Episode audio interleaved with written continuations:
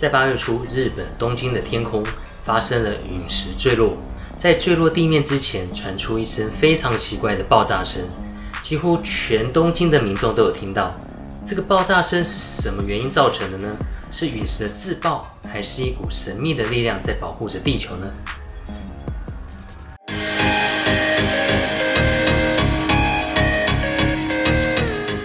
大家好，我是 GoGo。你知道陨石撞击的威力有多大吗？陨石撞击它最重要的关键不是它的直径或是质量，而在它的冲击力。冲击力与陨石的大小不成正比，因为陨石的密度与组成的成分有关，在冲击时起了主要的作用。简单来说，陨石撞击的威力比同等质量的 TNT 炸药所具有的威力大出一百倍。而在八月初，日本东京的天空发生了一起陨石坠落事件。陨石坠落在地面之前就爆炸，在这个爆炸的一瞬间，有人拍到了这个爆炸画面，令人感到不可思议，就好像在一团火球经过的时候，突然有人将它击落。今天我们就来探讨陨石的神秘事件。你从画面中看到一团陨石火球，在画出东京弧线的同时，产生了一个爆炸声，看起来是单纯的陨石坠落。就在这一团火球经过的时候，旁边好像有个力量突然将它击落。我慢一点，你有没有看到有一个东西从火球的中心点直接射穿，穿过圆心，最后再从火球的末端射出，就好像是一个子弹把这团火球给消灭。当然，有很多人看到这个现象会说，这不就是陨石的自爆所产生的碎片？但是我个人认为，这个轨迹不太像是碎片。当时的陨石在飞跃的时间，它的轨迹这么的长，是碎片早就已经脱落了。讲到这边，有很多人会说，这不过就是看画面说故事，毕竟看到也不是很清楚啊。你不要以为这只是一个个案。在二零一三年的俄罗斯也发生过类似的事件。二零一三年，俄罗斯也发生过神秘陨石事件。当年在俄罗斯的凯撒林堡，一颗重达十到三十吨的陨石掠过，并在十公里处剧烈爆炸。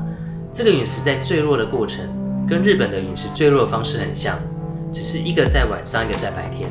他们在十公里处的一个爆炸。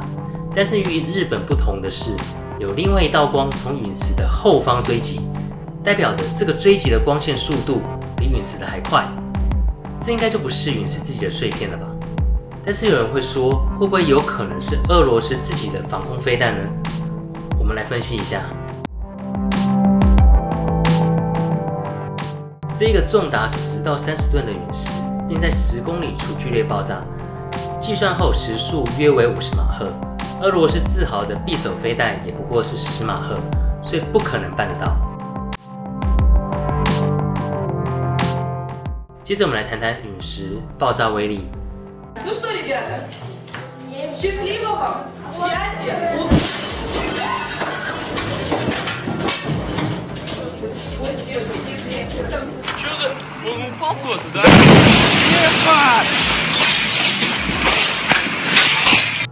俄罗斯这颗陨石尽管是在空中爆炸，但是它的冲击波依然造就了一千两百多人受伤。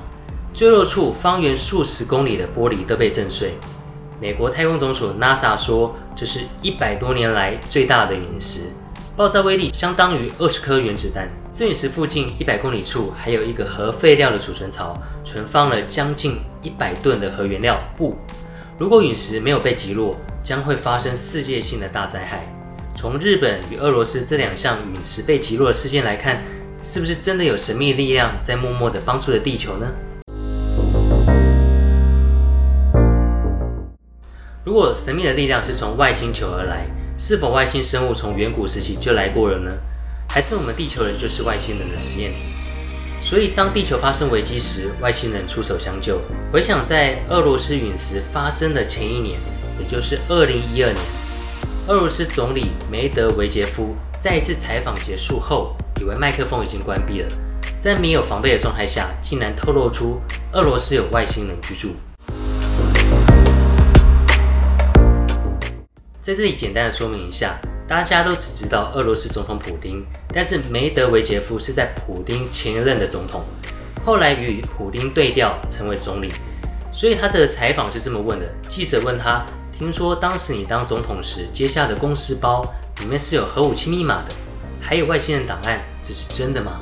梅德韦杰夫就说这是对的，还有两份外星人档案，一份是外星人讯息的分布状况，第二份是监监控外星人的演习状况。